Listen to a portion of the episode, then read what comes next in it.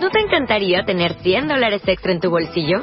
Haz que un experto bilingüe de TurboTax declare tus impuestos para el 31 de marzo y obtén 100 dólares de vuelta al instante. Porque no importa cuáles hayan sido tus logros del año pasado, TurboTax hace que cuenten. Obtén 100 dólares de vuelta y tus impuestos con 100% de precisión. Solo con Intuit TurboTax. Debes declarar para el 31 de marzo. Crédito solo aplicable al costo de la presentación federal con TurboTax Full Service. Oferta sujeta a cambios o cancelación en cualquier momento. Buenas noches. Bienvenidos. Esto es Clave 7.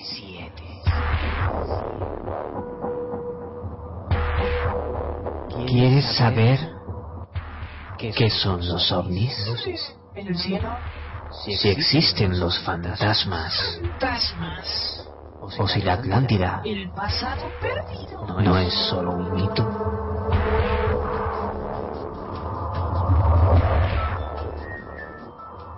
¿Te atreverías a pasar la noche en una casa encantada? ¿A viajar a las antípodas? ¿A la casa del Yeti? ¿O a adentrarte en profundas grutas en busca de intraterrestres?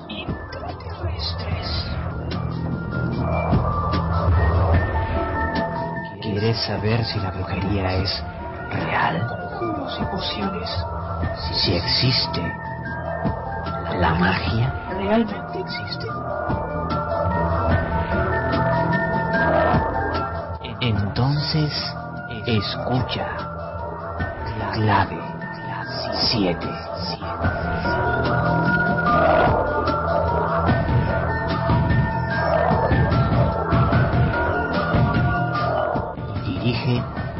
Fernando Álvarez. Presenta Sociedad Atlántica de Investigaciones Parapsicológicas Clave 7.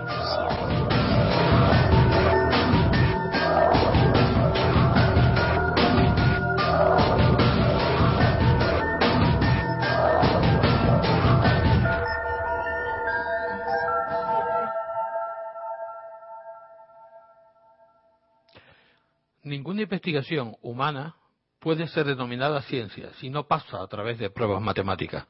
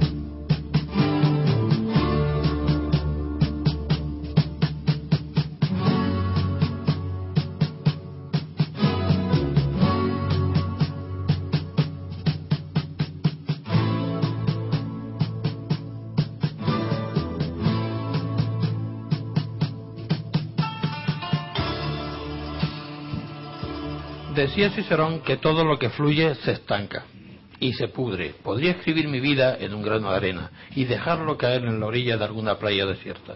Sería arrastrado por el mar y vería el mundo que me rodea. Ese es tan grande y misterioso que espero poder llegar a ver con mis propios ojos.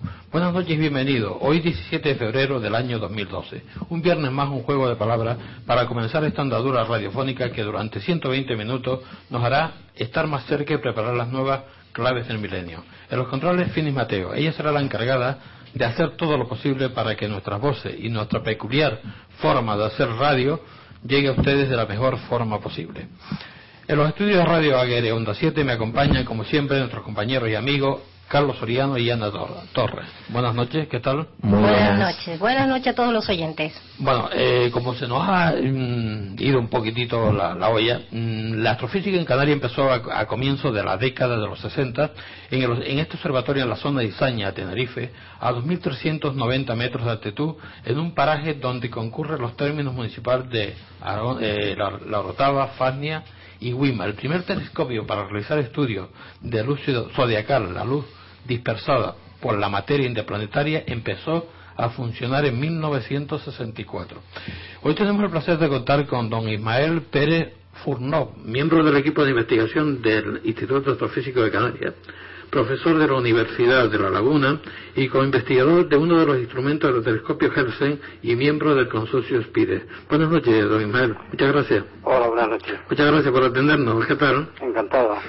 Eh, cuéntanos, estamos en directo con, con usted del Instituto Astrofísico de Canarias. ¿Qué está haciendo? Pues en realidad estoy dando clases. ¿Está dando clases hasta ahora? estudiando casi y disfrutando al mismo tiempo. O sea, estamos con, con, prácticas de observación de, la Universidad de La Laguna. Mm, ya nos encantaría a nosotros estar ahí viendo lo que usted está viendo. Pues cuando quieran. Ya, ya nos pondremos de acuerdo para ver esas preciosidades del mundo, de, ese universo. Eh, ¿qué, es el, ¿Qué es el telescopio Herschel? Bueno, el telescopio espacial Herschel es eh, un un telescopio que, que, está en realidad en un satélite, no es un telescopio aquí en Tierra, sino que está pues en realidad muy lejos de, nosotros, está a una distancia que es eh, cinco veces la distancia a la Luna, o sea que estamos hablando de un millón y medio de, kilómetros de la Tierra, ¿no? Mm. Eh, de la Agencia Espacial Europea y eh, especializado en observaciones en un rango de luz que no se puede observar desde Tierra porque la, Tierra absorbe esa radiación, que es el, infrarrojo, y en particular el infrarrojo lejano, cercano a las ondas de, eh, que utilizan ustedes para, para eh, retransmitir sus programas de radio, cercano a las ondas de radio. Las ondas hercianas. Ajá. Eh, tengo entendido que participaste, o tu equipo participó en el desarrollo de alguno de los eh, instrumentos que lleva ese, ese, telescopio espacial. Eh, sí, el, el, Instituto de Astrofísica de Canarias eh, tiene ya una gran tradición en, investigación espacial, no solamente en investigación con telescopios aquí en, Tierra, como el, Observatorio de Roca los Muchachos y el Observatorio de Dizaña, sino que también pues fuimos, fuimos pioneros en España en, en la participación en instrumentación para el espacio y en concreto en Herschel hemos participado en dos de los instrumentos, o sea que ha habido participación en, en eh, Herschel tiene tres instrumentos, pues de esos tres instrumentos dos están en parte construidos, una, una pequeña parte, pero una, una, parte importante, en el, en el, en el IAC. Ajá, muy interesante. Solo te por apuntar, eh, ahora mismo, eh, ¿dónde te encuentras? Ahora mismo estoy en, en en la sala de control de uno de los telescopios eh, de Izaña, que es el telescopio que llamamos IAC 80, eh, eh, que es un, telescopio profesional, o sea, aquí se, se pide tiempo de observación a, los comités correspondientes y a aquellos que les dan tiempo, pues o vienen personalmente o alguien les hace las observaciones, pero en este caso concreto estamos utilizando el telescopio para prácticas, para prácticas de alumnos de, de licenciatura y de máster de, la Universidad de Laguna. Estás en lo alto de la montaña de Izaña, que tiene una altitud como aproximadamente unos 2.000 y largos metros, ¿no? Unos 2.400, sí, aproximadamente. Más o menos como, como el Roque en La Palma. Don Ismael, mm, el tema este de, del proyecto Germe, eh, Germe eh, es para eh, cartografiar las galaxias, ¿no? Según tengo entendido. sí, sí. En el infrarrojo se puede hacer, se pueden obtener imágenes, obviamente no a los longitudes de onda a las que estamos acostumbrados de una cámara fotográfica que podamos utilizar para eh, nuestros asuntos privados, digamos, o, cámaras similares que, que se utilizan en, en, telescopios. En este caso estamos hablando de una cámara especial, especialmente diseñada para observar en infrarrojo lejano. Entonces son, son instrumentos bastante complicados porque, bueno, primero hay que operarlos a una gran distancia de la Tierra eh, segundo tienen que estar contenidos en un, en un gran criostato como si fuera, como si fuera un termo que los mantiene muy, a una temperatura muy muy fría, cercana, cercana al cero absoluto. Eh, es como si y, bueno y, dura dura relativamente poco tiempo dura unos tres años el, el helio que se utiliza para, para refrigerarlo ¿no? entonces tienen una, una, vida limitada estos telescopios infrarrojos en el caso de Herschel será un año más lanzó hace dos años hace un poco más de dos años y durará un año más eh, ¿Qué es lo que estás observando ahora, Daniel? Eh, dando clases, eh, ¿estás observando alguna alguna estrella, alguna galaxia? Bueno, pues eh, eh, justo justo hemos empezado a observar eh, hace apenas cinco minutos y no sé si ha acabado la, la, primera. ¿Ha acabado ya la primera exposición? Sí, pues ya. Ahora estamos viendo el primer el primer objeto, la primera exposición que hemos tomado. Eh, curiosamente de un objeto mm, pues prácticamente situado en los en los límites del universo conocido. Eh, y lo podemos observar con un telescopio pequeño gracias a que es un objeto eh, muy luminoso intrínsecamente muy luminoso. Es un objeto que se llama quasar. No sé si han oído ese término, son galaxias activas son galaxias con un núcleo activo muy brillante entonces lo que queremos estudiar con con el telescopio. Aquí los alumnos están comparando lo que ya se conocía de ese objeto con lo que ellos están viendo ahora mismo en, las pantallas de los ordenadores donde vemos los datos. ¿no? Oye, ¿podrías contarnos algo? Porque como poco tiempo después, según en una nota de prensa que, que tú mismo eh, escribiste, siete meses o así después del lanzamiento de, del Herschel, eh, bueno, estuvieron de enhorabuena porque envió una serie de datos eh, y uno de ellos era una, una fotografía, probablemente pues la primera fotografía de, de, esa calidad del, de los confines del universo. Eh, sí, el, el, infrarrojo lejano y, y, en parte también las ondas más, más cercanas a radio, que es lo que se llama eh, ondas milimétricas y submilimétricas, eh, nos, nos, nos, permiten estudiar procesos de, de, formación masiva de estrellas, o sea, eh, galaxias donde, donde hay una producción exagerada, eh, enorme de, estrellas en comparación con, con nuestra propia galaxia. ¿no? Nuestra galaxia se forma más o menos una estrella al año, mientras que en esos objetos se forman mil o más estrellas al año. Entonces, eso, eso queda reflejado en, en una emisión muy intensa en esas ondas del infrarrojo lejano y, milimétricas, sublimétricas. Eh, en milimétricas, sublimétricas se puede observar desde Tierra, sin embargo en infrarrojo lejano no, hay que recurrir al espacio.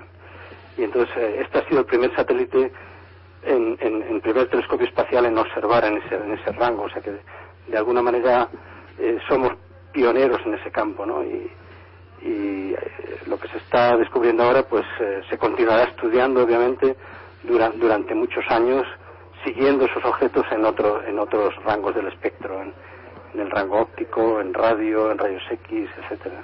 A mí una de las cosas que me parece fascinante es que eh, dure poco o, largo tiempo ahí dando vueltas en el espacio. El Herschel, creo que otro satélite del Planck, creo que también tenía algo, eh, alguna instrumentación en la que participó, en el desarrollo de esa instrumentación participó el IAC. Efectivamente, sí.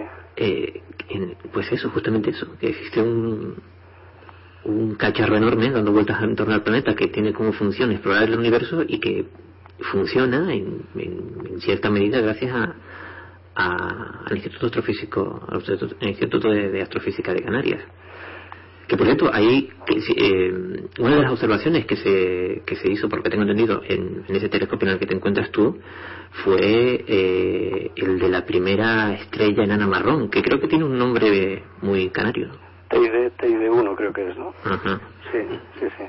Sí, eh, por eso por eso es muy relevante el, el disponer de telescopios, eh, tenerlos cerca y tenerlos bien, bien dotados de instrumentación, de personal de, de, apoyo, porque uno piensa que los descubrimientos solo se hacen en los en los grandes telescopios como el GTC o como los que como los, los VLT en Chile pero los telescopios pequeños son, son son muy importantes porque tienen tienen más flexibilidad que los grandes aquí se hacen muchas observaciones de, de objetos variables por ejemplo de objetos que uno no sabe dónde pueden surgir de explosiones de rayos gamma, por ejemplo, las contrapartidas en el rango visible.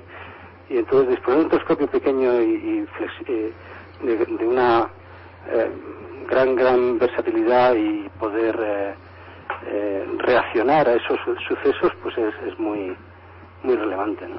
Oye, explícame una cosa, como experto, ¿qué es una lente gravitatoria? Bueno, pues es, el, es el término que se le dio a, el efecto que produce una distribución de masa en el, en el universo eh, en la línea de visión a otros objetos lejanos y que en realidad el efecto que produce es muy parecido a una lente. O sea, eh, amplifica, amplifica la luz del objeto lejano por un lado y, por otro lado produce a veces varias, varias imágenes. Entonces podemos con esas lentes, con esa ayuda de esa... en realidad son galaxias, son galaxias o, cúmulos de galaxias las que producen este efecto. O sea, como si fuese una especie de lentilla cósmica que está ahí en, yo qué sé, miles, millones de años luz. Sí. Y que con eso nos ayudamos también a amplificar la visión de... Nos, nos ayuda a ver objetos que si no fuera por esas lentes sería prácticamente imposible observar con la, con la tecnología actual. Entonces sirven para muchísimas cosas. Les, les ha dado mucho eh, una gran diversidad de, de, utilidad en, en, astrofísica, ¿no? Eh, para empezar, eh, poder estudiar poder estudiar esos objetos lejanos que intrínsecamente son, son mucho más débiles, pero también estudiar las propiedades de esas lentes, ¿no? Estudiar la, la, la, llamada materia oscura, cómo, cómo se distribuye realmente la materia en un, en un cúmulo de galaxias o en, en una galaxia individual, en un grupo de galaxias. Eh, y también también para, para asuntos cosmológicos, para determinar la, las, propiedades del universo, de la expansión del universo. La verdad que es curiosísimo y apasionante eh, el trabajo que lleva.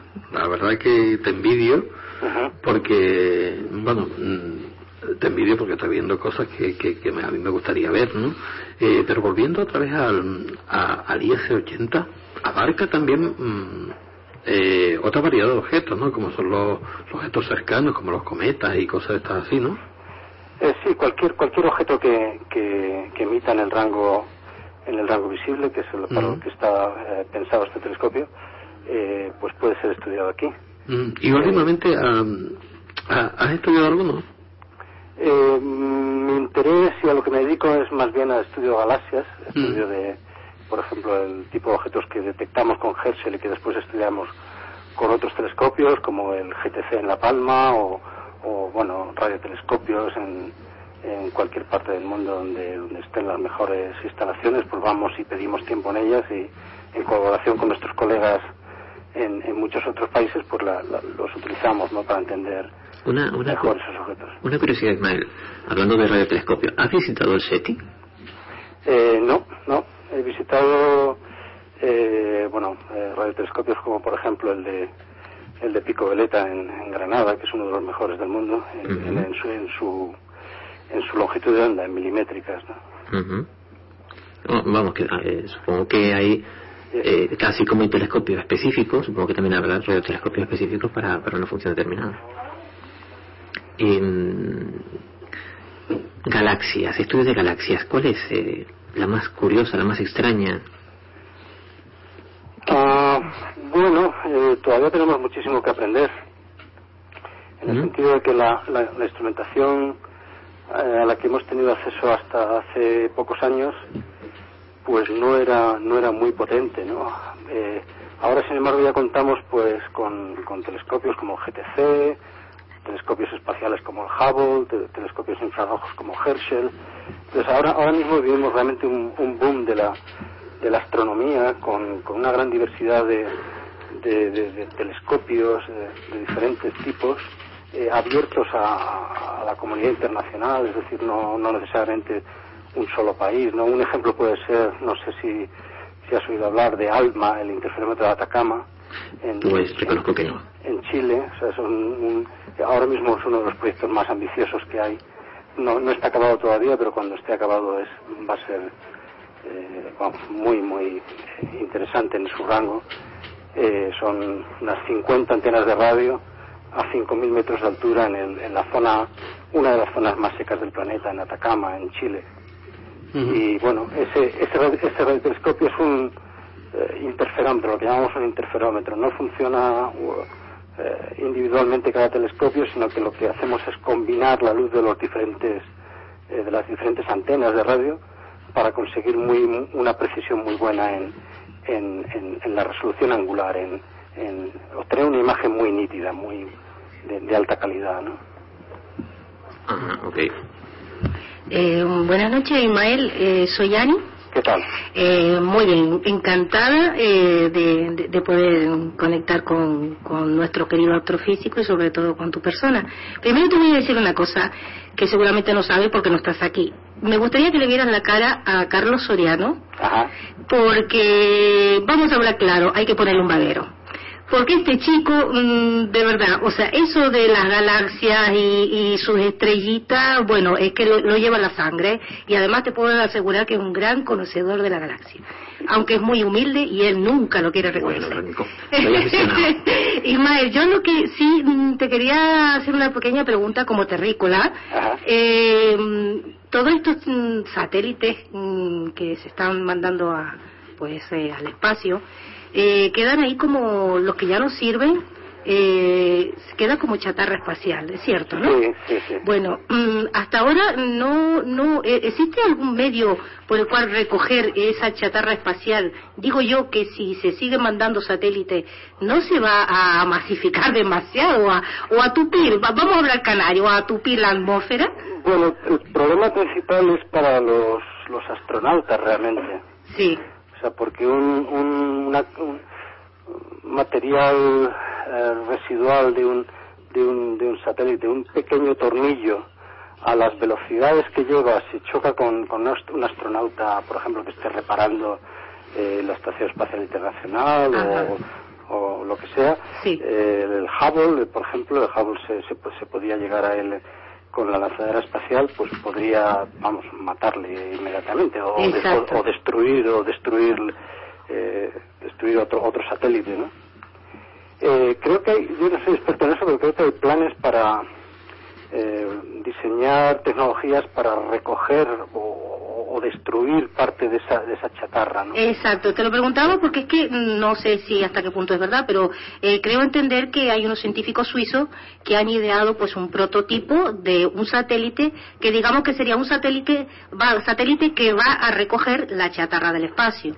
Por eso era eh, ahí va mi pregunta, ¿no? Si si sabías algo de eso, si se podía llegar a... Lo, que conozco estoy aquí, aquí también en Izaña, hay un proyecto no para recoger, pero sí para localizar dónde, dónde está esa chatarra. Hay, hay un telescopio aquí al lado donde yo me encuentro, a apenas 200 o 300 metros, que se llama eh, la Estación Terrestre de la eh, Óptica de la, de la Agencia Espacial Europea, eh, las siglas son OGS en inglés, y ese, ese telescopio dispone de una cámara de gran campo eh, para localizar esa chatarra espacial. O sea, las piezas mayores que un determinado tamaño eh, eh, emiten, emiten, emiten luz, se pueden ver y entonces se pueden catalogar dónde están. Un poco para que no. para no chocar, ¿no? Con evitar, evitar esas zonas de, de, emisiones, sobre todo emisiones tripuladas, ¿no? Emisiones tripuladas que podrían ser dañadas en, si pasan esas zonas de alta densidad de objetos. ¿no? Ajá. Eh, Ismael, y por último, ¿me vas a permitir hacerte una preguntita que es que me muero de las ganas de preguntártela? Ajá. Eh, vamos a ver, con todo el tiempo que tú a través del telescopio estás ahí, pues, admirando nuestro universo, ¿has visto algo que tú no hayas podido identificar? Y ya sabes por dónde voy, seguramente. Perdona, pero me moría de la gana de preguntártelo. Mm, mm, pues realmente no. O sea, nosotros ese, ese término lo utilizamos para, para otra para otro concepto que es eh, el no poder identificar de qué tipo de objetos se trata, ¿no? Ajá. O sea, que hay, hay mu- muchas veces, de, eh, en muchos estudios, eh, si uno toma una imagen profunda del universo, siempre descubre eh, objetos nuevos, ¿no? O sea, hay infinidad de estrellas, infinidad de galaxias, entonces eh, lo que estamos haciendo esta noche, pues en una pequeña imagen que tomamos van a aparecer eh, mil, dos mil objetos, ¿no? Ajá. y probablemente algunos están estudiados, están catalogados y otros no están. La, la mayoría no están catalo- catalogados. O ¿no? sea que de objetos Pero no identificados tiene que haber montones, ¿no? sí, sí, sí. Vale. Oye, eh, yo sé que estás muy liado. eh, vamos a darte un tiempillo para que organices ahí el, el- el tema. Eh, ¿tienes, ¿Hay algún estudiante que tengas por ahí que quiera ponerse al, al teléfono para que nos cuente la experiencia de esta noche? Pues seguro, seguro. Y Los estudiantes de física tienen muchísima iniciativa y seguro que tengo por aquí algún. Si no, si no les pongo peor nota en la asignatura y ya está. vale. Bueno, eh, nosotros vamos a... Eh, búscamelo, ¿vale? Nosotros vamos a poner un audio que dura poquito Muy bien. y, y ya volvemos. Man- mantengo, mantengo en línea, ¿no? Sí, sí, mantén en línea. Venga. El cosmos está constituido por todo lo que es, lo que ha sido o lo que será. La contemplación del cosmos nos perturba. Sentimos un hormigueo en la espina dorsal, un nudo en la garganta, una vaga sensación, como si fuera un recuerdo lejano, de que nos precipitamos en el vacío. Sabemos que nos estamos acercando al mayor de los misterios. El tamaño y la edad del cosmos están más allá del entendimiento humano. Perdido en alguna parte entre la inmensidad y la eternidad se encuentra nuestro diminuto hogar planetario, la Tierra. Por primera vez tenemos la capacidad de decidir nuestro propio destino y el de nuestro planeta. Es un momento de gran peligro. Pero nuestra especie es joven, curiosa y valiente. Y promete mucho. En los últimos dos milenios hemos realizado los más sorprendentes e inesperados descubrimientos sobre el cosmos y sobre nuestra situación dentro de él. Creo que nuestro futuro depende enteramente de nuestro conocimiento de este cosmos en el que flotamos como una mota de polvo en el cielo de la mañana. Hola. Hola. Hola, buenas noches. ¿Cómo te llamas? A ver, te paso por aquí a... Ah, a vale, vale. Gracias. Hola, buenas. Hola, buenas noches. ¿Cómo te llamas? Me llamo Ignacio. Ignacio, mm, ¿cómo estás cómo estás disfrutando tú esta noche? Pues la verdad es que es la primera vez que subo al, al observatorio de Izaña para hacer observaciones, así que, pues bueno, estoy bastante ilusionado. Me imagino. Eh, ¿Qué estás viendo? Cuéntanos. Pues ahora mismo estamos observando objetos lejanos de, de Redshift alto, que son objetos de que, han- que recibimos la luz de hace bastantes años. Del pasado, ¿no? Sí, sí, ya casi de los inicios del universo. Estás casi casi viajando en el tiempo. Más o menos. ¿Perdón? Que estás casi casi viajando en el tiempo. Exactamente, sí. Sí, vemos el un, objetos de cuando el universo era muy joven, cuando se estaba formando. Tiene que ser apasionante ver, eh, ver eso desde el telescopio, ¿no? ¿Perdón? Es que tiene que ser apasionante ver de Sí, la verdad es el, que sí. Bueno, el lo- pasado desde un, desde Las un- imágenes finales todavía las tenemos que reducir y eso, así que todavía no, no vemos exactamente lo que queremos que ver. Ujú. O sea, eh, eh, descríbenos un poco cómo funciona el, el, el- el- lo que es la visión directa a través de un telescopio. Quiero decir, no es como el típico telescopio que tienes en tu casa que miras a través de una lente Sí, pequeñita. claro, estos son mucho más grandes. Ya, Y además, claro, los, los instrumentos que tenemos aquí tienen capacidad para, para almacenar tan cantidad de información. Tenemos una- mm, bastantes filtros para encontrar toda la información que queremos. Ujú. Esos filtros, o sea, supongo que... ¿Pero cómo funciona? Quiero decir, captura una, una imagen a través de una cámara, A través del telescopio lo que hacemos es recibir fotones de, de muchas longitudes de onda. Entonces con el filtro lo que hacemos es escoger los fotones con la determinada energía que queramos analizar. Ujú. Entonces nosotros lo que queremos ver ahora con estos objetos es que hay un, un cambio en, en la curva de los cuásares Ujú. que en, en determinada longitud de onda se, es más brillante y, y en otra es más pequeño y eso nos da información sobre lo lejano que está. Así que ahora estamos pues analizando algún campo y a observar ese cambio en varios filtros. Bueno, espero que no te, no, te vaya a quitar nota que estés ahora con nosotros. Em, y vamos a ver, eh, ¿cuánta gente está ahí contigo? ¿Cuántos son los estudiantes esta noche? Esta noche estamos cuatro estudiantes. En otras observaciones eh, pueden subir más grupos, como diez estudiantes. Así. Vamos, eso. Yo recuerdo en, en, mi época de estudio, cuando íbamos al laboratorio a hacer eh, las cuestiones de en la clase de química, por ejemplo, ustedes tienen un, un laboratorio que, que es una maravilla, ¿no? decir, no, no, La verdad es que aquí los estudiantes que estamos en Canarias de astrofísica somos unos privilegiados, la verdad. ¿Y cómo, cómo está el cielo esta noche ahí en, el pues, El cielo, la verdad es que al principio, habíamos venido con, con, bastante miedo de que no se pudiera observar nada, pero hemos tenido suerte y al final se ha aclarado la noche, han bajado las nubes Aparte la verdad es que como hay poquillo viento, las, las observaciones tienen pinta de ser bastante buenas.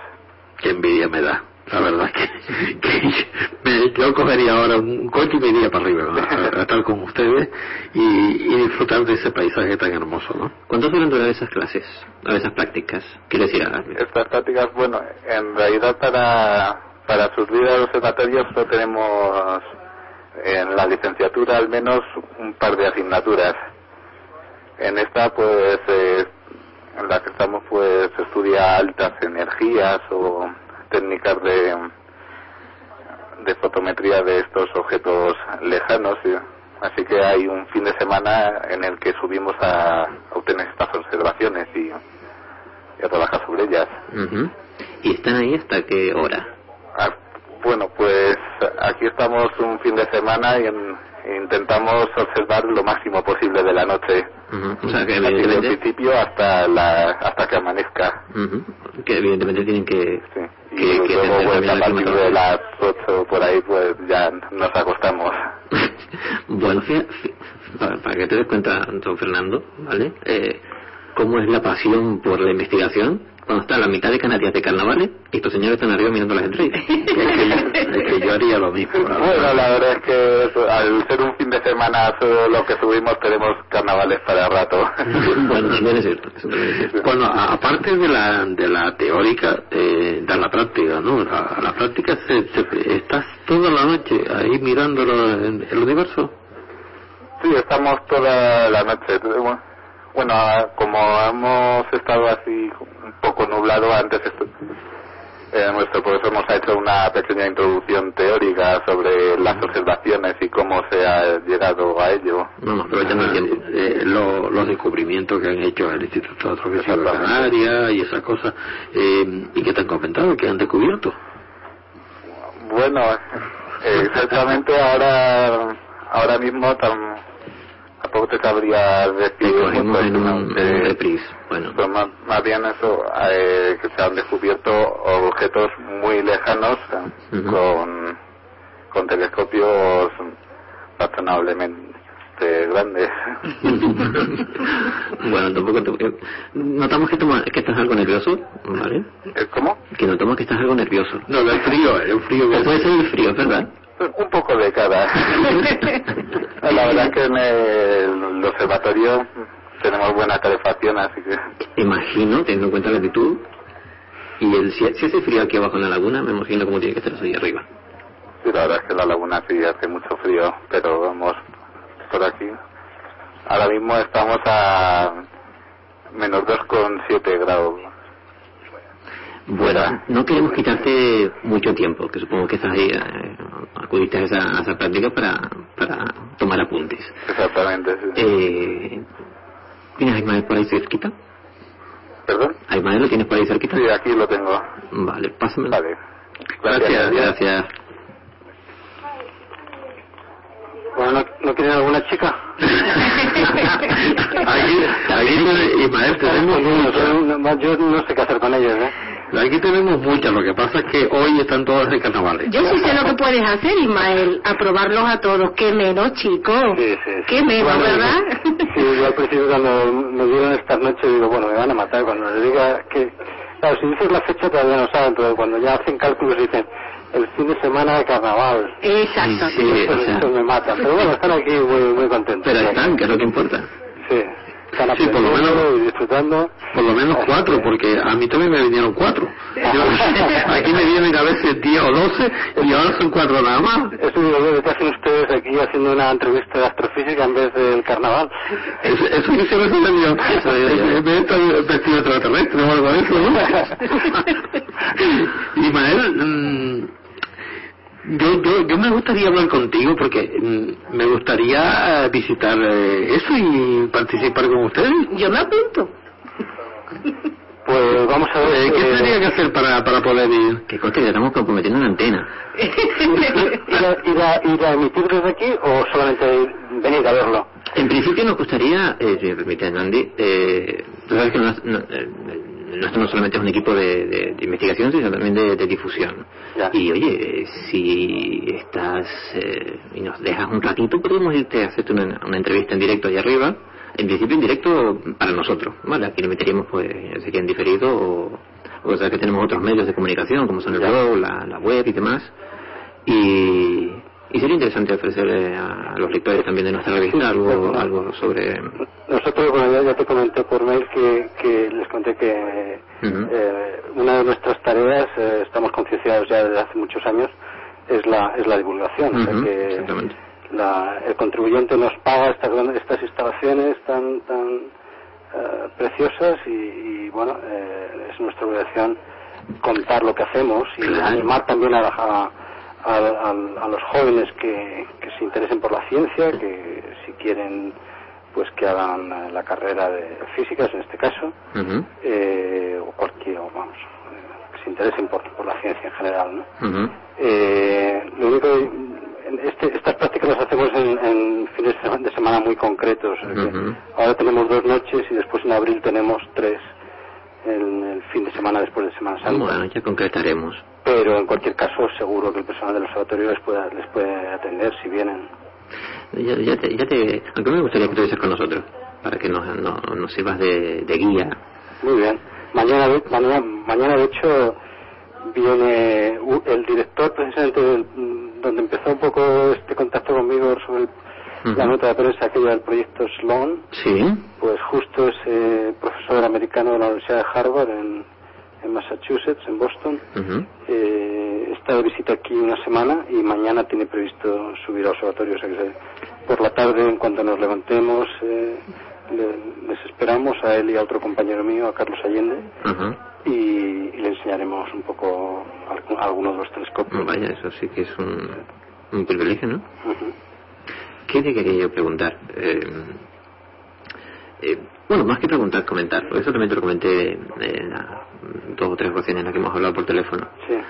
Eh, el- es justamente lo que estamos haciendo esta noche, presentar a los oyentes eh, otro tipo de misterios. Eh, no, no siempre, porque el misterio no tiene por qué estar únicamente en- en- anclado a, a cuestiones de tipo parapsicológica o, o otro tipo de cuestiones menos empíricas.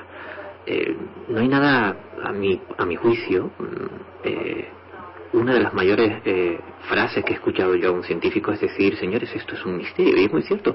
Hay, son, supongo que tú lo sabrás mejor que yo, eh, y tal como nos has puesto esta noche, hay grandes misterios todavía que la ciencia tiene, eh, que, con los que tiene que enfrentarse. Absolutamente, sí. Pensamos que, que sabemos mucho, yo que sé, en medicina o en, en- en todas las ciencias, eh, yo diría que estamos empezando. Por mucho que, se haya hecho, todavía queda muchísimo más por hacer. Eh, y de ahí un poco toda, toda esta parafernalia de grandes instalaciones que, que, que se están que se están acabando eh, y, y- otras que, que ni siquiera están aprobadas y que se están pensando para de aquí a, a 15, 20 años, ¿no? O sea, en concreto en el espacio, por ejemplo, con lo que empezábamos hablando de Herschel y todo esto, pues eh, la idea empezó hace como unos 30 años. Entonces hay, hay, hay veces que hay que esperar muchísimo hasta ver ma- materializada una, una idea, ¿no? Y lo mismo, lo mismo pasará en, muchas otras cosas, ¿no? Ahora estamos con los telescopios gigantes de 40 metros, eh, pero bueno, quién sabe lo que, lo que surgirá después, qué ideas, telescopios en la Luna, se ha hablado, se ha hablado bastante, todavía no hay, no se ha hecho nada, obviamente, pero bueno, hay, hay, muchas ideas, ¿no? Porque bien cierto es que, eh, para apuntarse una cosa, la ciencia avanza gracias a la tecnología y la tecnología avanza gracias a la ciencia. O sea que, como que van acompañadas y. Sí, sí, Ismael, antes de antes, de, irme, eh, solo una preguntita más. Eh, mm, según tu juicio, eh, ¿qué tanto por ciento conocemos sobre el universo? bueno. Si puedes llegar a contestarlo, yo lo desconozco, ¿eh? No, no, no, es una pregunta sin respuesta porque no sabemos lo que yo le estaba explicando hace, hace un momento a, los estudiantes eh, el tipo de objetos que estamos estudiando esta noche aquí hace apenas 10 años no se conocían. O sea, no había tecnología para, para, para descubrirlos, ¿no? Y ahora, sin embargo, los podemos observar con un telescopio pues relativamente pequeño, ¿no? Eh, entonces, ¿quién sabe lo que nos vamos a encontrar dentro de, de 10, 15, 20 años, ¿no? Entonces decir decir que cuánto conocemos, pues pues no no no lo puedo. O sea, es, imposible decir. Espero que antes, Ismael. Yo diría un, 1%. El otro 99% está por descubrir, ¿no? Pues sí, la verdad que sí. Y, y que sigamos así, que el Instituto Astrofísico de Canarias siga eh, eh, cogiendo galardones y, y descubriendo muchas más cosas. Eh, Ismael, muchísimas gracias por, por atendernos. Ha sido un placer enorme eh, hablar contigo. Muy bien, nada. Y perdona por haberte quitado ese pequeño espacio de tiempo. No, no hay problema, todo va muy bien y aquí ya, ya saben lo que, lo que están haciendo los, los estudiantes. Apruébanos a todo por fin, por fin. Muchísimas gracias, ya, ahora hablaremos, eh, ahora tenemos y hablaremos por la antena. De acuerdo, gracias. gracias. Un abrazo. Estamos a punto de comenzar un viaje por el cosmos. Encontraremos galaxias, soles y planetas Vida y conocimiento que nace, se desarrolla y muere. Mundos de hielo y estrellas de diamante. Átomos en masa como soles y universos más pequeños que átomos. Es también la historia de nuestro propio planeta y de los planetas y de los animales que lo comparten con nosotros. Y es la historia de los seres humanos, de cómo hemos logrado nuestro conocimiento actual sobre el cosmos, de cómo éste ha dado forma a nuestra evolución y a nuestra cultura, marcando nuestro destino.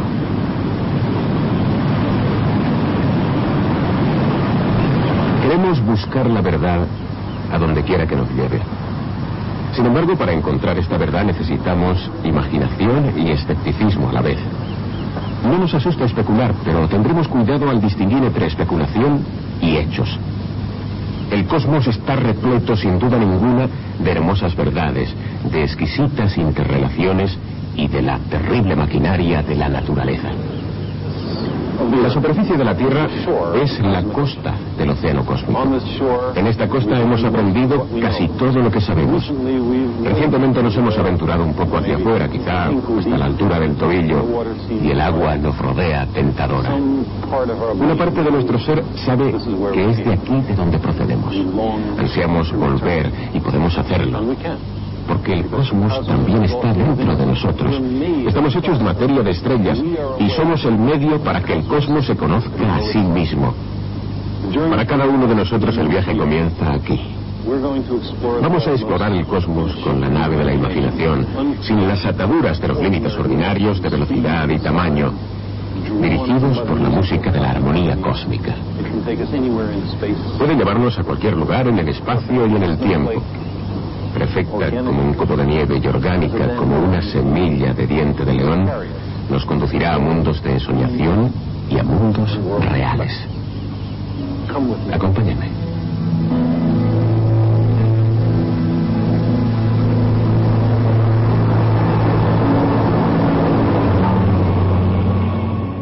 Contacta con nosotros. Envíanos un email a clavesieteradio.hotmail.es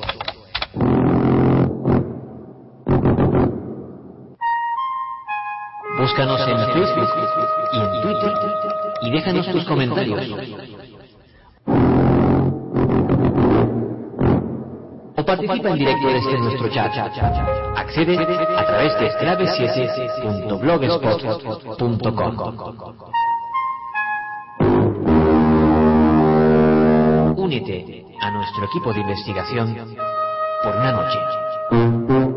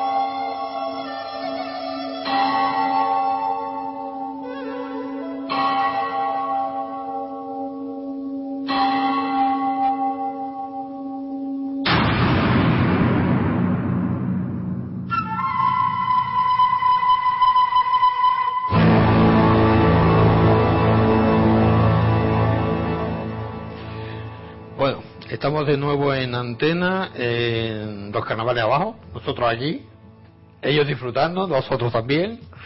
Eh, entramos en segunda parte, no paramos, no paro de decirlo, pero es una realidad. Nuestro equipo no para y hemos seguido trabajando y hemos ido haciendo investigaciones que todavía no podemos desvelar por el momento. Pero hoy sí hablaremos de nuestra querida revista digital Clave 7 mimada por todos, nos ha dado grandes satisfacciones y queremos darle un destacado en este, Carlos, en este día. Buenas noches, don Carlos. Mm, Buenas noches. ¿Qué tal? Pues bien, Bien, ¿no? sí. Una revista que salió eh, ahora el día mm, 6 del, de febrero, ¿no? Sí, salió sí, el día 6, un poquitos días después de, Es del- la, del mes. el número 11 de del 2012, el día 11. Digo, el día 11 no, la revista número 11, La el número número número 11, Sí. que ya hemos pasado el día y no lo hemos celebrado.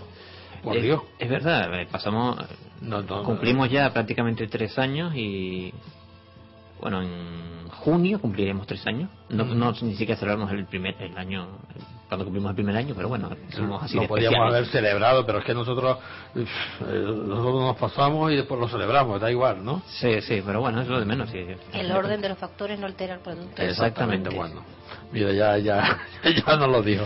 Bueno, mm, hay un artículo bastante interesante en ella, que es lo que vamos a hablar sobre, sobre los artículos que más mm, impacto ha, ha causado, ¿no? Sí, todos, eh, en realidad todos eh, tienen su, su, su interés, porque de hecho fueron escogidos es, es- es proceso. Pero vamos, eh, a- para no desgranar toda la revista, vamos solamente a puntualizar. eh, eh, Es que no lo desgranes, que, que- que quiero que la gente lo vea. Claro, exactamente. Vamos a hablar solamente eh, eh, claves, claves para que la gente vaya, nunca mejor dicho, eh, se interese y, y descubra nuestra revista. Mm. El primer artículo es de, de Tombusca, ¿no? De causas de una explosión de José Manuel García Bautista. El amigo José Manuel García El Bautista. colaborador, amigo, eh, hermano, de todo. Además que ha estado con nosotros desde el principio. en, eh, bueno, eh, lo conocemos por otras vías desde mucho antes, pero Desde hace muchísimos años. eh, el- desde el primer número de la revista ha estado colaborando con nosotros de manera, como siempre, desinteresada. En este caso, eh, toca un tema muy conocido, sobre todo para aquellos amantes del misterio, que es el caso Tunguska, que ocurre el 30 de julio de 1908. Y por relatarlo muy rápidamente, para que si alguno que no lo conozca, cosa que me resulta raro, resulta ser que eh, eh, ese, ese día en especial, 30 de julio de 1908, en torno a las 7 y 17 horas, se produce una extraña explosión eh, en una zona cercana a la población de Banavara, que está pues, en medio de la taiga siberiana, pues se produce una extraña explosión que hace vibrar todos los sismógrafos del planeta. Al parecer, esa formidable explosión arrasa literalmente 3.100 kilómetros cuadrados de taiga, carbonizando toda la fauna del lugar y asolando las grandes eh, masas boscosas de la zona. En los temblores que provocó esa, esa, esa expansión se notaron en toda Europa y en muchos lugares de Asia. Eh, recuerdo que incluso los sismógrafos de Londres, eh, según decían las crónicas del momento, notaron la vibración que provocó esa, esa, esa explosión. los pocos testigos que llegaron a, presenciarlo dicen que eh, después del estallido se vio un enorme resplandor que pudo verse en toda la meseta siberiana, mientras lo que llamaron viento de la muerte, eh, con unas temperaturas eh, elevadísimas, asolaban pues con esa onda expansiva casi todo lo que encontraba a su, a su alcance, arrancando del suelo árboles y hasta las casas. Bueno, desde ese año hasta el día de hoy, desde 1908 hasta hoy, se han barajado multitud de teorías, a la cual más rara. Vale.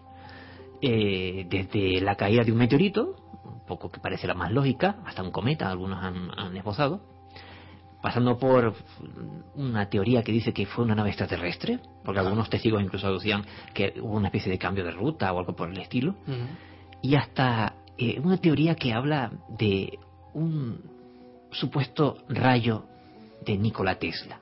Bueno, entre todas esas, eh, José Manuel García Bautista pues escoge eh, las más eh, eh extravagantes, extrañas, para, para relatarlas en, en este artículo, para detallarlas en este artículo. Es curioso. Eh, me gustaría que la, que la vieran porque este artículo es muy, muy bonito y la verdad que causa sensación cuando lo lees, ¿no? Porque eh, lo del cometa o eso dice que no, no llegó a tocar la Tierra, sino solamente llegó a lo que es la, la, nunca se encontró y explotó ahí. No se encontró cráter nunca. No se encontró nada cráter. Por eso eh, eh, se barajó esta, esta hipótesis, lo del rayo de Nikola Tesla. El otro... Mm, el otro artículo que también está muy interesante es de Alexia Moulet, eh, una gran amiga, una gran colaboradora. Desde el principio está con nosotros, desde que empezamos con la revista mm, no ha parado ni un, dedicados meses de, mandando uno, dos, tres artículos, y es la, telepatía y su manifestación entre los seres vivos. Además hay que apuntar, eh, Alexia Moulet es madre de eh, David Moulet, el amigo del programa radiofónico Tras los Límites, a que le mandamos un saludo desde aquí. Un abrazo muy fuerte.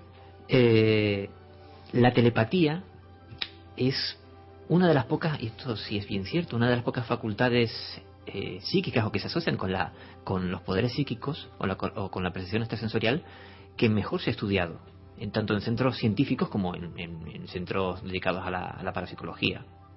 En el artículo, eh, Alexia redacta, una serie de, de, momentos históricos en los que eh, se desarrollaron las primeras pruebas, que es curioso como las primeras pruebas se realizaron casi por casualidad. Voy a poner un ejemplo eh, uno de los primeros eh, fue un señor llamado Cliff eh, Baxter, Cliff Baxter, en el año 1969. Este señor trabajaba para la policía de Nueva York y realizó unas pruebas con unas plantas utilizando un polígrafo, o sea, el famoso detector de la verdad, pues, o detector de mentiras. pues el hombre se lo por decirlo así, se lo inyectó, se lo eh, aplicó a, una serie de, de, plantas y por curiosidad, básicamente, y descubrió cómo eh, esas plantas eh, reaccionaban hacia una serie de estímulos, como por ejemplo el fuego.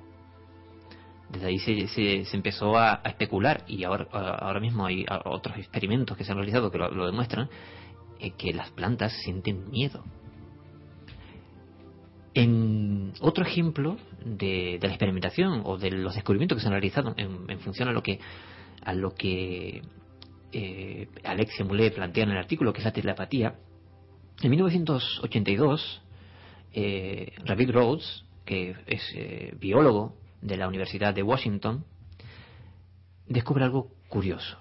Eh, los sauces, eh, al ser atacados por una especie de plaga determinada, que es un tipo de oruga, desde que un individuo de un bosque, o sea, desde que un sauce, de un bosque de sauces, reciba ese ataque, automáticamente el resto de individuos de la misma especie, el resto de, de, sauces de ese bosque, empiezan a desarrollar una sustancia que eh, afecta a las crías de esos insectos, de modo que impide el crecimiento de las crías y por tanto no pueden procrear, reduciendo así la plaga de insectos, la, plaga de, ese tipo de oruga, eh, lo cual implica que hay una hay algún tipo de comunicación entre y que los sauces no están pegados unos con otros o sea que hay un sauce en un, en un determinado sitio y a lo mejor a cientos de metros puede haber otros sauces exactamente. y que yo sepa la comunicación que nosotros conocemos es principalmente el habla eh, o, por, o, por, o por signos o por señas las plantas no se mueven a ese nivel. Quiero decir, si se produce el, movimiento llamado fototropismo y entre otros hay otra serie de, de movimientos eh, ya bien estudiados, pero no hasta el punto de producir una comunicación como nosotros la entendemos. Sin embargo, se comunican entre ellos. Eh, también apunto otra teoría eh, que eh, la hemos comentado aquí en alguna ocasión en, en el programa sobre la teoría llamada de la mente extendida del científico Rupert Sheldrake, que cubre diferentes aspectos en los que los seres vivos pues existe de un modo u otro algún tipo de campo, eh, que así como existen los campos electromagnéticos, eh, otro tipo de campo que llama campos morfogenéticos o mórficos, eh, que sirven como método de comunicación entre los individuos de una misma especie. Em, es un artículo muy bien redactado, muy, muy a pesar a que de datos científicos está escrito de una manera que se, lo puede entender cualquiera y con una lectura muy sencilla eh, y muy muy interesante. Después eh, seguimos con un buen artículo de nuestro amigo eh, Aníbal Clemente Cristóbal, que es no me acuerdo muy bien, pero lleva una revista de, arqueología, ¿no? Sí, es eh, director de la Red Española de Historia y Arqueología. Y Historia y Arqueología, y que lleva eh, un, la, la sección en una revista de, arqueología también, que es Enigmas y Misterios de eh, mm, creo, creo que se llama uh, Arqueología e Historia. Sí, tiene una publicación. Es de reciente, de reciente, es una publicación eh, digital, es una, una revista digital eh, eminentemente eh, arqueológica y científica de, de, reciente creación y él es uno de los de los, de los encargados principales, es cierto. Pues nos mandó un, un artículo que la verdad que a mí me apasionó cuando lo leí. nuevos estudios sobre la sábana santa. Además, él toca Recuerda que en un momento determinado eh, barajamos la posibilidad de hablar con otro compañero nuestro, eh, Andrés Brito, muy conocedor de la, de la Santa Síndone, eh, sobre uno de los datos que apunta eh, Aníbal en este artículo. Pero plantea dos, una serie de cuestiones, datos nuevos sobre investigaciones muy recientes, que vamos a apuntar en cosas que son realmente mm, alucinantes. Eh, cualquiera sabe, eh, cualquiera que, que, conozca este tipo de, misterios, como los que no, saben a qué nos referimos cuando hablamos de la Sabana Santa. La Santa Síndone es la, ese pañolón enorme de Nilo en el que aparece, eh, perdón, de, Nilo, de lino, en el que aparece reflejada una figura que para los creyentes es la figura de Jesús de Nazaret. Em, pues bien, según esos últimos descubrimientos, eh, eh, ¿sabían que la, Agencia Nacional para las Nuevas Tecnologías, la Energía y el Desarrollo Económico Sostenible italiana, tiene un nombre muy bombante, está realizando una serie de estudios, bueno, lo ha estado realizando los de los últimos cinco años, para intentar reproducir la sábana santa, que se encuentra ahora mismo custodiada en, Turín, para hacer una réplica. Pero eso lo consigue. Si quieren saber los datos, que vayan al artículo en cuestión en la revista. ¿Sabían también que hay una señora llamada Bárbara Freil, Freil perdón, que es historiadora y investigadora del Archivo Secreto Vaticano? Y que hace unos meses dio a conocer un estudio en el cual afirma haber descubierto inscripciones en la sábana santa correspondientes a lo que parece ser el acta de defunción de Jesucristo? No lo diga. Eso sí es, curiosísimo, ¿eh? yo la leí y es muy, muy, muy interesante. Eso llegaría a apuntar, eh, podría, no digo que sea, pero podría apuntar a la posible veracidad, porque todavía está discutida desde las pruebas que se hicieron, creo que durante los años 80, las pruebas de, de, carbono 14, que dieron como resultado que supuestamente eh, había sido realizada en, en la Edad Media, aunque luego también esa prueba fue muy muy discutida, entonces hay mucha gente todavía que piensa que es una falsificación, ¿vale? Pese a toda la panoplia de pruebas que se han realizado después que apuntan a todo lo contrario. Pero bueno, ¿sabes lo que pasa con ese tipo de cuestiones? Que desde que uno salga diciendo esto es mentira, ya todo el mundo se cree y se queda con eso. Pero bueno, mm. este artículo está muy interesante y recomiendo que lo... La verdad que, que el año pasado me quedé yo con la... El año pasado, bueno, el año pasado no me acuerdo muy bien, eh, me quedé con la pena de, de ir yo a a Italia para poder verla. Es verdad, cuando, cuando hicieron la... Que estuve a, esto, a puntito de, de coger el pasaje y, largarme para, Estaba aquello, para allá, para ¿Sabes que lo, creo que la, la exponen, no sé si cada 11 años? Em, eh, por seguimiento que pude hacer en, en, en otras eh, emisoras de, de radio, eh, las colas y las... La, había que coger número, ¿vale? Para poder entrar, por lo que tengo entendido y claro, cada persona tenía que ir pasando con un tiempo limitado para hacer eh, todas las fotos, para mirar aquello, porque ellos tenían eh, datos, eh, o sea, los, los, que se encargaban, digamos, de exponerla, tenían reservas desde hacía Dios sabe cuánto tiempo atrás. pero como, como a, los a los periodistas, que yo, al grupo que, que iba a ir con ellos, te dejaban estar dos horas antes de que abrieran la, la, la sala para, para el público, eh, te dejaban dos horas para poder sacar fotografía, poder examinarla, estudiarla y, y, poder, bueno, hacer filmación. Hubiera sido, la, verdad que yo me quedé eh, con las ganas de, de poder verla eh, pero no creo que te la que te hubieran dejado tocarla. ¿eh? no, no, tocarla no, simplemente estar allí, verla, fotografiarla y contemplarla ahí en primera persona. ¿no? Eso es lo que yo hubiese querido. Sí, está en una vitrina de plata, creo con detrás de un cristal blindado, blindado de varios centímetros de espesor, sobre todo para protegerla de, del, del, clima y de los cambios de temperatura y ese tipo de cuestiones. Eh, hay que tener en cuenta que como mínimo, si es verdad, tiene 2.000 años de antigüedad, o sea que... Bueno, mm, otro, eh, en otro tiempo ya, ya iré, iré, espero, espero. Tú no me mires así de esa forma porque Fini me está mirando como diciendo, venga, no llévame para allá, no, no, pues no te voy a llevar. Mm, bueno, nuestro amigo David Cueva, periodista, comunicador, un, gran amigo, un gran comunicador, gran especialista en estos temas. Es la verdad que es un encanto de persona, un verdadero amigo. Nos mandó se pasea el espectro de un templario en un célebre castillo murciano. Pues sí, esto es investigación, esto investigación de campo. A Murcia tengo que ir. Mm. Este artículo es de pura investigación de campo, es periodismo de, de investigación. Eh, ese célebre castillo murciano, pues bien, eh, por todo es conocida, más que conocida, la famosa Cruz de Caravaca, ¿vale? Sobre todo por eh, la relación que tiene con, ciertas eh, prácticas, pues la cual, la originaria, se venera en el santuario de Caravaca de la Cruz, que es un pueblo que está ubicado al norte de la provincia de Murcia.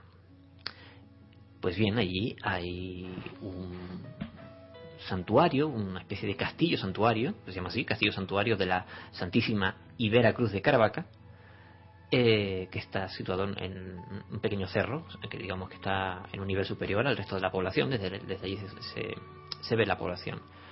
Eh, y según algunos de sus guías turísticos, en alguna ocasión ha podido contemplarse en, una zona que llaman el consulatorio, eh, el espectro de un supuesto caballero templario.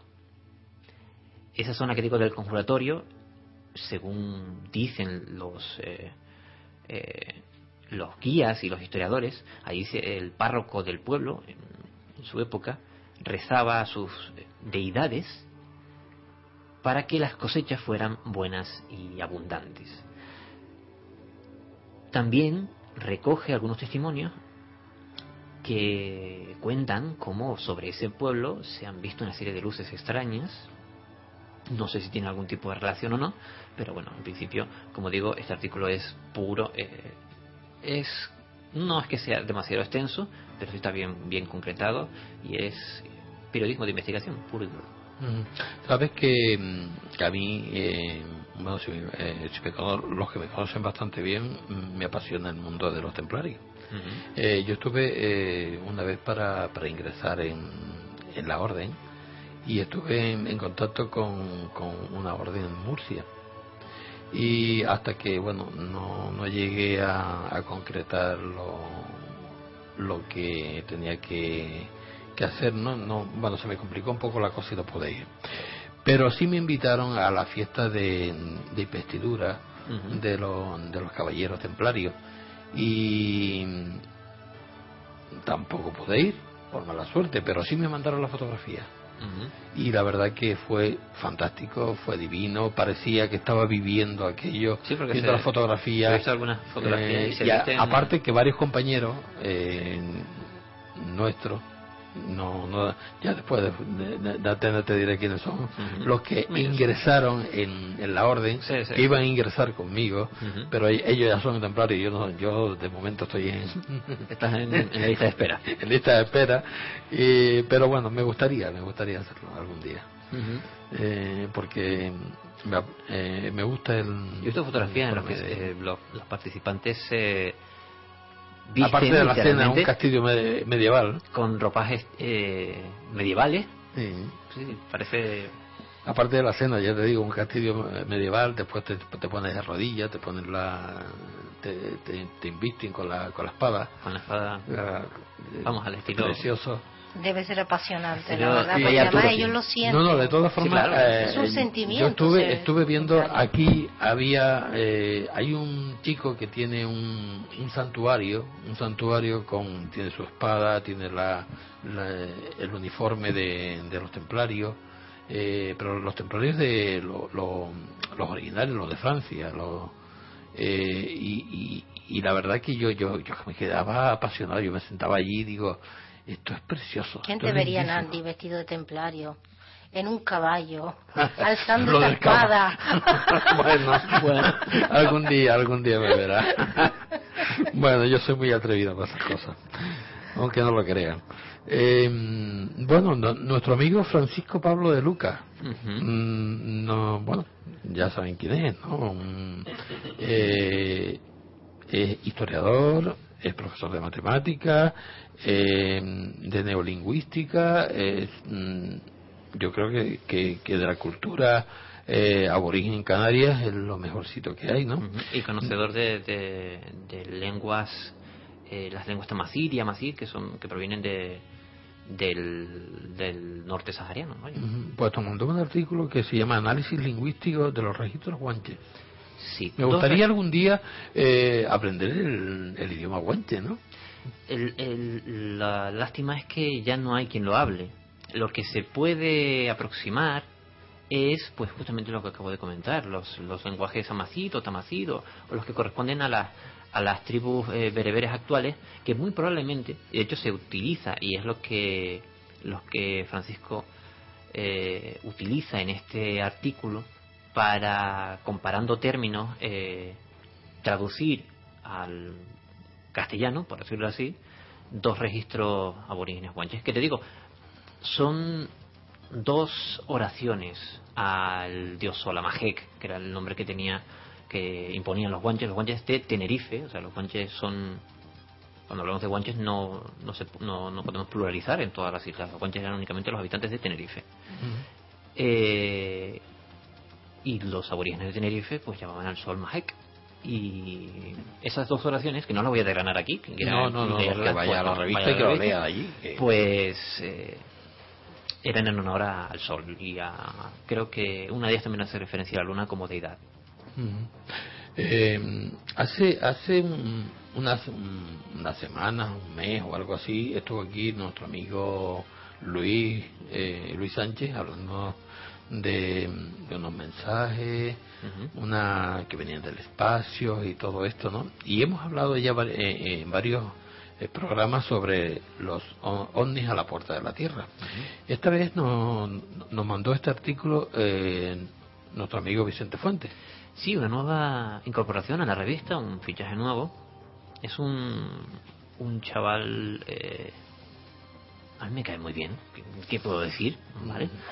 eh, todo, todo nos cae muy bien. A sus escasos 30 años tiene, ya tiene editado dos libros, eh, Los ovnis del 11S y El enigma de los círculos. ah, te cae bien porque habla de ovnis. Mm, seguramente. Vamos, vamos ya desgranando. Seguramente puede ser. Además el señor eh, es eh, ingeniero en una serie de, de... Tiene un nombre muy largo que ahora mismo no soy capaz de recordar. Y bueno, si lo recuerdo, utiliza no quiere decirlo. Utiliza sus conocimientos para, para analizar eh, no solamente eh, fotografías, sino eh, vídeos e incluso temas de sonido.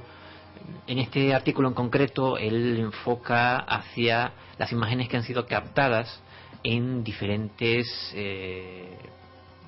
misiones al espacio, principalmente de la de la Agencia Nacional Americana, o sea, de la NASA, como por ejemplo el proyecto de reparación del Hubble en 1993, porque primero se lanzó, pero tuvo un defecto en la óptica y hubo que, que realizar una, una misión posterior para repararlo, digamos como, va a poner una lentilla casi.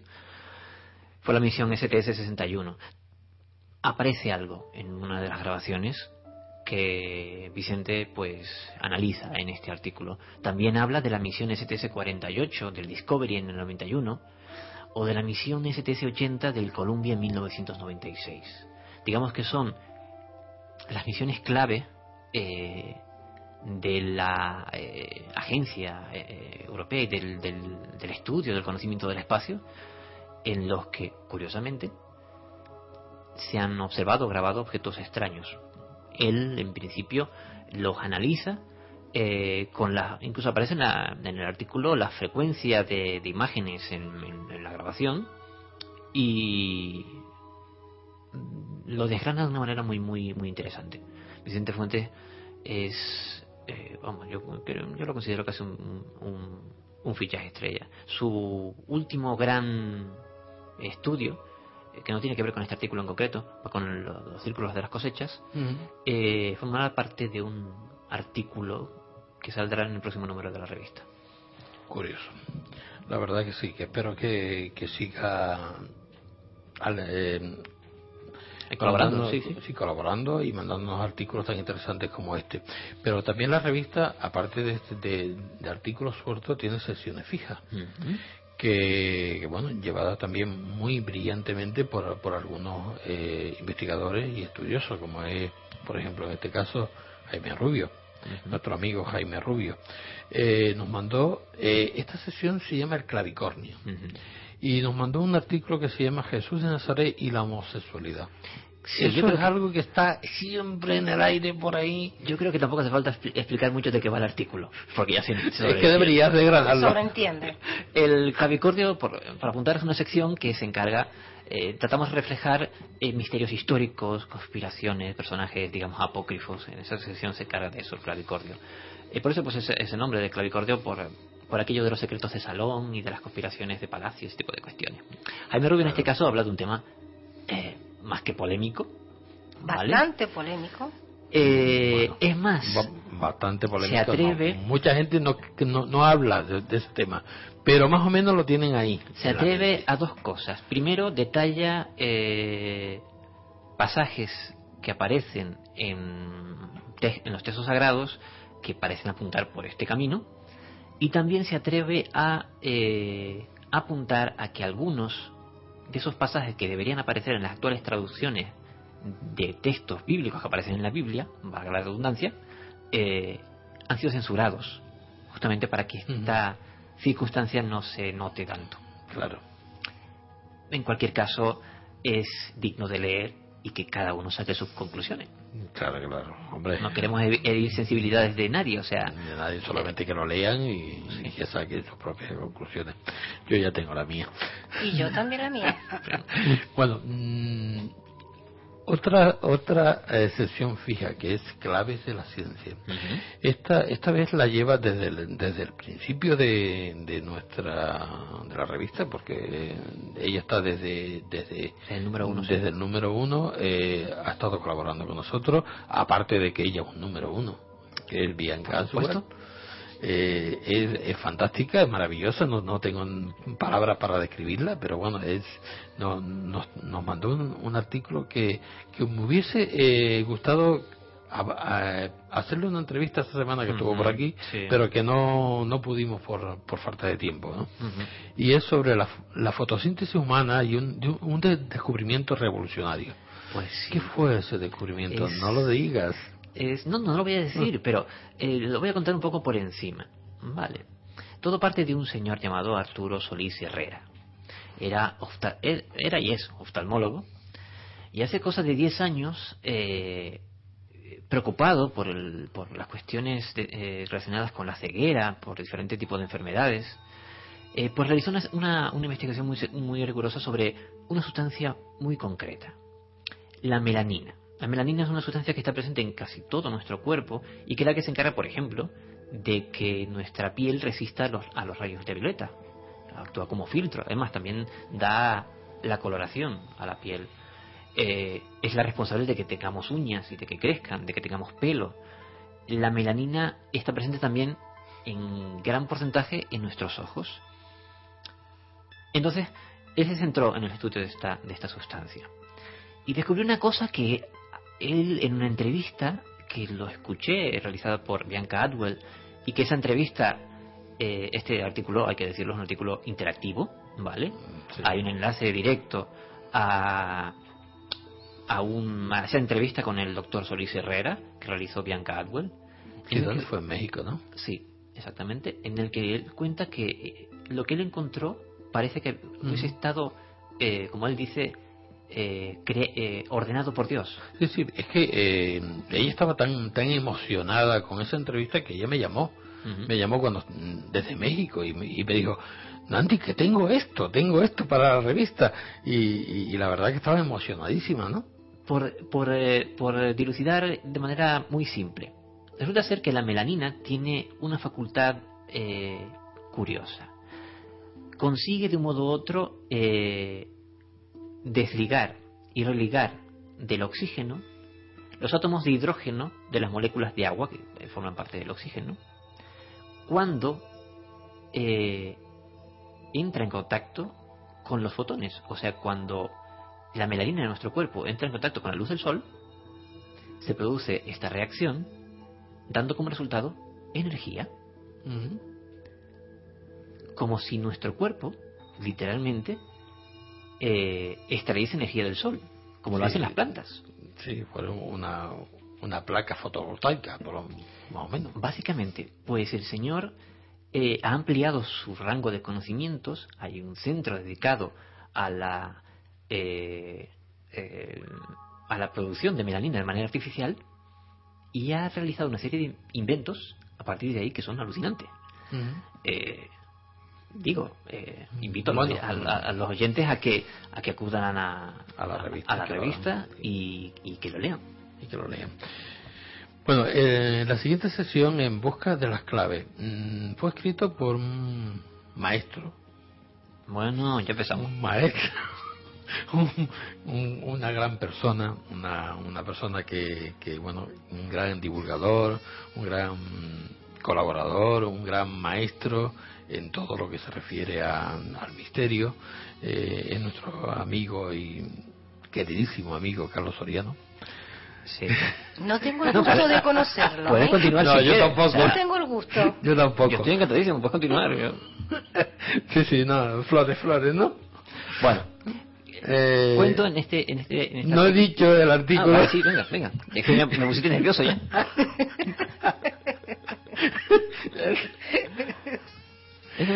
Experimentos psíquicos en el Palacio del Alcaro. Esta es la, la, investigación que hicimos allí. Exactamente. Eh, básicamente, relato, eh, pues todo lo que pasó aquella noche allí. En el, eso fue el 30 de noviembre, en el que nuestro grupo pues tuvo un, por ya no sé cuántas veces, la oportunidad de pues eh, pasar una noche dentro del Palacio del Caro, aquí en la laguna, el actual Museo de Historia y Antropología de Tenerife, Em, gracias a las gestiones de Domingo García Barbuzano, eh, con la intención de eh, llevar allí a la psíquica Angie Freeland, eh, que también estuvo en nuestro programa, ha estado en varias ocasiones en nuestro programa, con la idea de ponerla a prueba.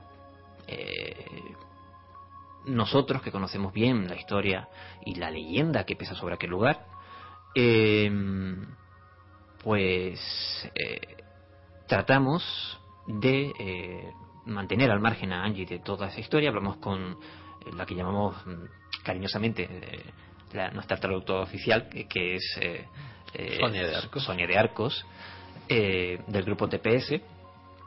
le pedimos que no le contara a Angie en ningún momento nada acerca de la historia ni la leyenda de fantasmas que tienes esa... se eh, trató con mucha delicadeza, con mucho cuidado, se, se dieron unas pautas a seguir, un protocolo. Además lo, la filtramos también con, con las chicas de nuestro grupo, las la, sensitivas de nuestro grupo. Y bueno, aquí a mí te pasaron un montón de cosas.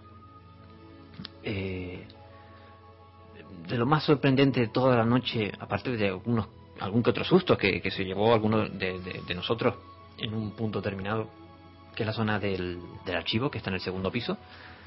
Em, Angie hace una serie de aseveraciones que cuando menos son, bueno, que van a tener cola. Vale.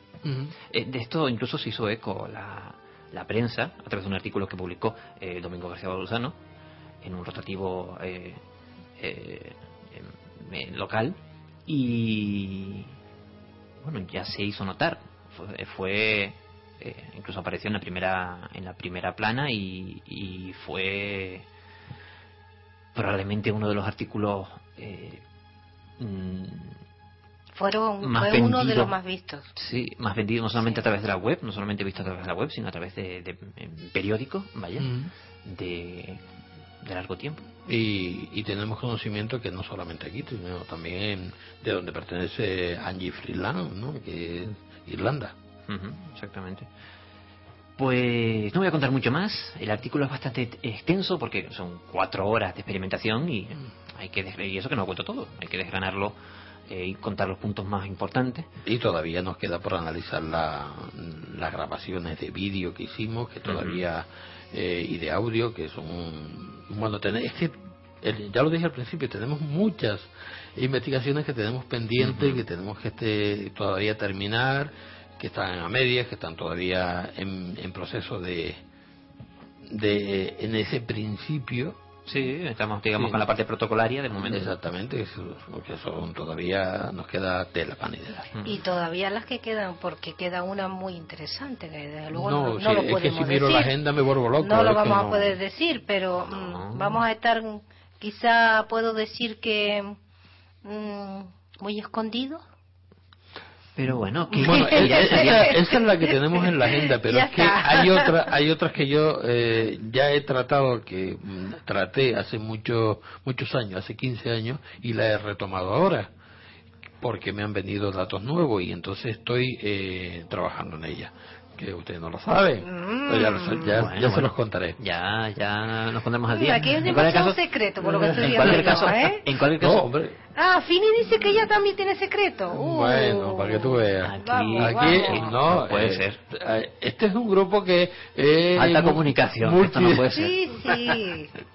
en cualquier caso, eh, cada una de las investigaciones que vayamos realizando, eh, si no ya con los datos, porque hay ocasiones en las que los datos que podemos recabar necesitan un análisis eh, antes de dar una conclusión.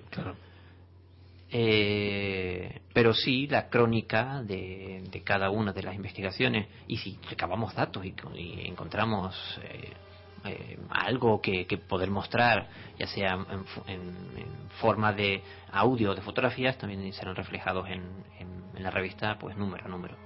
Ahora mismo el próximo número probablemente, por apuntar, eh, saldrá la última investigación que realizamos en, aquí mismo en la, no aquí mismo en la laguna. Ah. eh, bueno no exactamente fue la anterior la anterior. Eh, realizada aquí en la laguna en casa de una eh, señora que tuvimos también en este programa que llamamos con un seudónimo llamado Verónica en la que le pasaba una serie de cuestiones extrañas. Pues incluso ese artículo incluso llevará enlaces a vídeos grabados en en algunos de los experimentos que realizamos eh, con cámaras infrarrojas. Pues sabes una cosa, Carlos, que, que después de la, de la última que hicimos, por esa zona me están saliendo varias. Me están llamando y me están diciendo, mira que por aquí, en, vente a mi casa que está pasando esto, ¿no? Habrá que... Eh, por esa zona también, así que... Habrá que moverse. Sí, pues hay que ir, ¿eh? Por pues supuesto. Eh, otra sesión, las preguntas claves. Esa no sé quién la hizo, creo que fue Carlos Soriano también, ¿no? Sí, sí, sí, él... Yo es que está en todos lados. Eh, no sé, bueno, en todos lados no lo sé, pero... la palabra de él es, soy un, ¿cómo dices tú? Omnipresente. No, no tanto como eso, sí, bueno. Uy, me salió Omnipresente que no... En argentino. Que no omnisciente, vale. Porque, vale, vale. El que, como dice aquel, el que... El que, eh, el que mucho abarca, poco... Exactamente. Algo de eso. Pero eh, yo quería esta sección porque eh, pensaba que era algo que faltaba, una sección dedicada principalmente a entrevistas. Y la idea era recoger, en principio, eh, dar un hueco a cada uno de nuestros colaboradores, que menos que ponen de su parte pues su tiempo y su, y su dedicación para que para este proyecto que es la revista digital clave 7 pues que menos que darles un hueco para ellos aunque solo sea por un espacio de un par de páginas para que un poco eh, hacer conocer a nuestros lectores eh, a la persona que está detrás del investigador o del divulgador o del... Esta vez fue eh, una entrevista a Alfonso Ferrer, nuestro gran amigo Alfonso Ferrer, compañero hace mucho tiempo de, de los periodista, colaborador, comunicador y un gran amigo. Sí, en este caso eh, trato de presentarlo, que no creo que, tenga que necesite presentarse. Eh, pero es uno de los grandes especialistas hoy por hoy de la fenomenología ovni del archipiélago y tiene un libro editado llamado El reloj del fin del mundo que lo comento porque viene muy a colación ¿vale? Con lo que está pasando ahora mismo, además. Sí, eh, se ha adelantado el reloj del fin del mundo. Sí, exactamente. Además, hace poquito que salió un programa muy conocido en televisión sobre estos temas. Em, em, es curioso que salga, que esté ahora en boga. Este libro lleva al menos dos, tres años en el mercado, ¿vale? Pero es curioso cómo eh, a veces eh, que uno sea precursor de un tema eh, no siempre es del todo reconocido, ¿vale? Pero en este caso lo apunto porque es así. O sea, este libro, El reloj del fin del mundo, tiene al menos tres años de vida. Y duda que ahora esta temática de ese famoso reloj que llevan esos científicos que se encargan de eh, de evaluar el riesgo atómico. Eh, hay que decir que empezó cuando, cuando la, la bomba de, de Nagasaki y Hiroshima. Pues uno de los que primero hizo conocer en principio al público canario, y yo creo que a nivel nacional, este asunto, fue este señor, Alfonso Ferrer. Y y es una entrevista muy interesante. Sí, muy interesante. Al principio, como digo, trato de dar a conocer a la persona que hay detrás y también un poco hablar de misterio, por supuesto. Bueno, y hemos eh, inaugurado una, una sesión, Crónicas de lo Insólito. Eh, esta es eh, fue hecha por la vicepresidenta de SAI, Elena Parejo, y, la verdad que está muy interesante porque yo la viví en primera persona. Es mi madre y ya está en paz.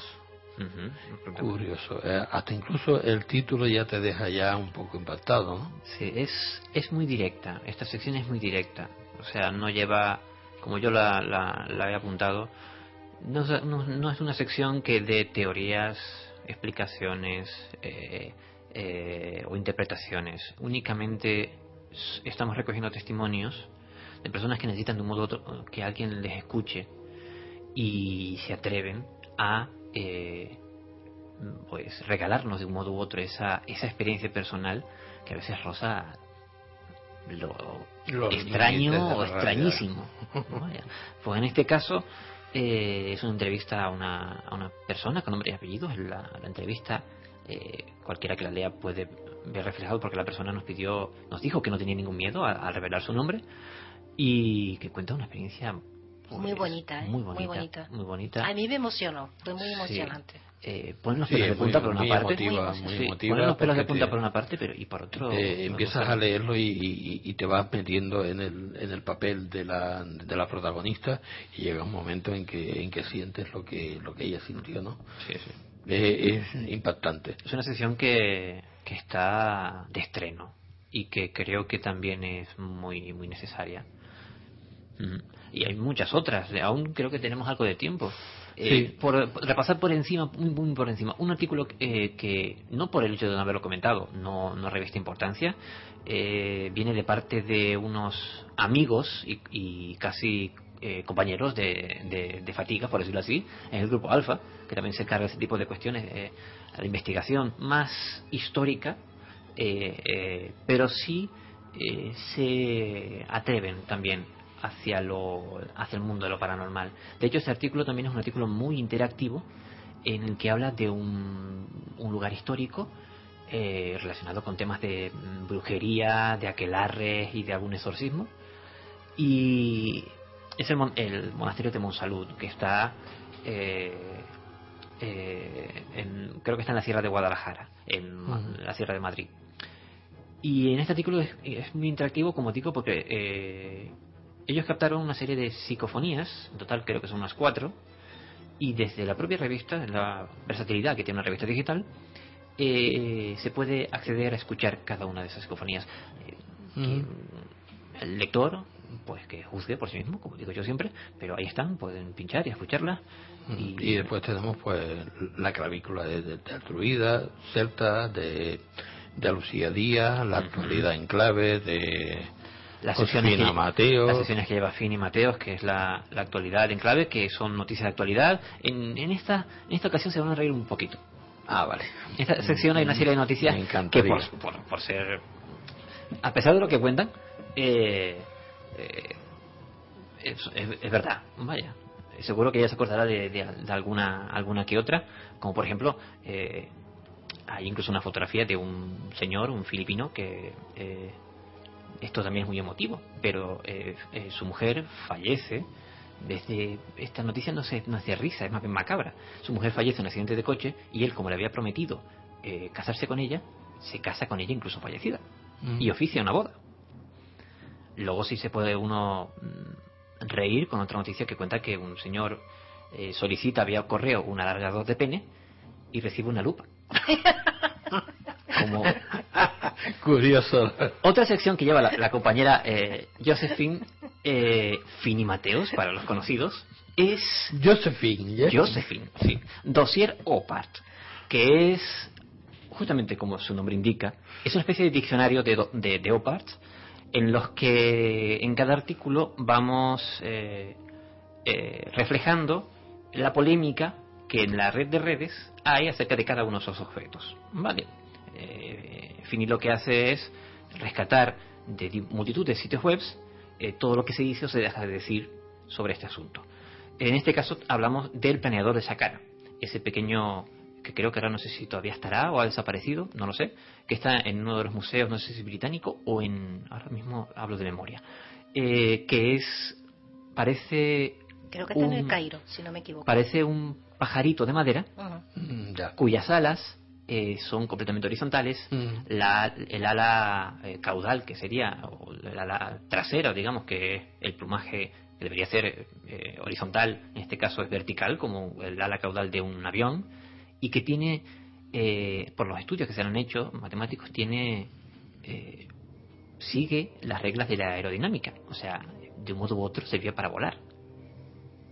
Bueno, lo que no sabes es cómo los, los egipcios conocían las leyes de la aerodinámica. Bueno, como, como verán eh, los oyentes, eh, la revista es La Niña Mimada, como había dicho desde el principio, pues porque aquí todos nos, nos volcamos con, con la revista, mm, la vivimos, apasionadamente porque es un cada dos meses es como si, si naciera un crío.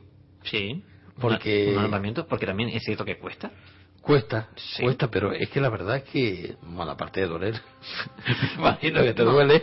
No, tanto como doler, no. Pero, pero, estamos emocionados cada vez que, que, pasa un día y otro y no sale. Y, y, a ver, ¿cuándo va a salir? ¿Y cómo va a salir? ¿Y qué, qué, novedades? Eh, ¿Qué artículos el trabajo, trae? el trabajo de edición y maquetación es, es duro, más cuando, sobre todo en este número, eh, hacer una, iniciando un año nuevo pues quería darle un cambio un cambio de look por decirlo así. Hacer atractiva la revista y también para que los lectores pues no se cansen de ver siempre, siempre lo, lo mismo. Pero hasta ahí con, pese al trabajo que pese al trabajo que dime. Tenemos unas novedades también con, con la revista no Sí, bueno, también lo comento en la revista y creo que lo comentamos aquí en...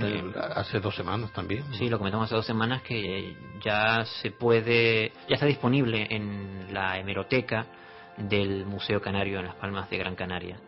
Eh, en la ilustrísima hemeroteca de un museo aparece entre las múltiples eh, eh, revistas y, y publicaciones eh, muy reputadas de Canarias, algunas que se remontan hasta ciento, ciento y pico años de antigüedad, eh, se encuentra nuestra humilde revistita digital dedicada a cuestiones de tipo de misterios y de cosas raras, por decirlo así, también divulgamos ciencia, pues se encuentra en, la biblioteca de un museo. Yo no sé cuántas podrán decir lo mismo, eh, pero ahí está.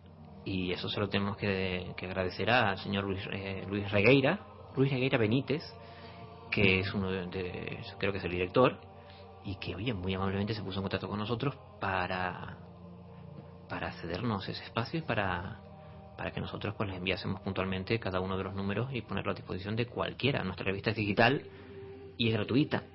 O sea, no pese a lo que la mimamos y lo que lo que lo que eh, nos cuesta sacarla adelante eh, está a disposición de todo el mundo. Wow.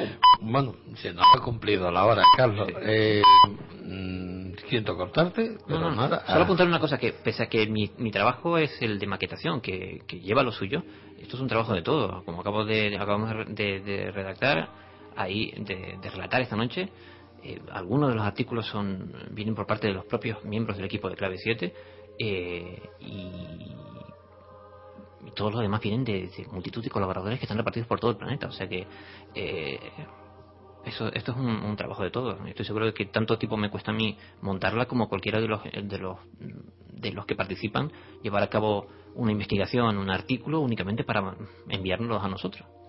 Pues muchísimas gracias, Carlos, por, por desgranarnos un poquitito lo que es, o contarnos un poquitito mm, de lo que es la, nuestra niña bonita.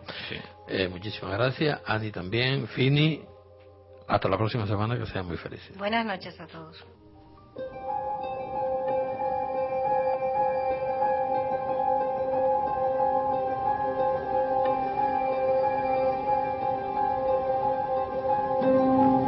Revista Digital Clave 7 una publicación de la Sociedad Atlántica de Investigaciones Parapsicológicas Clave 7.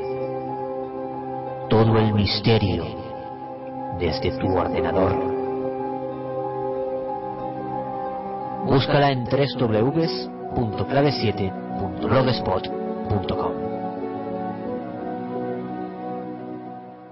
Contacta con nosotros. Envíanos un email a clave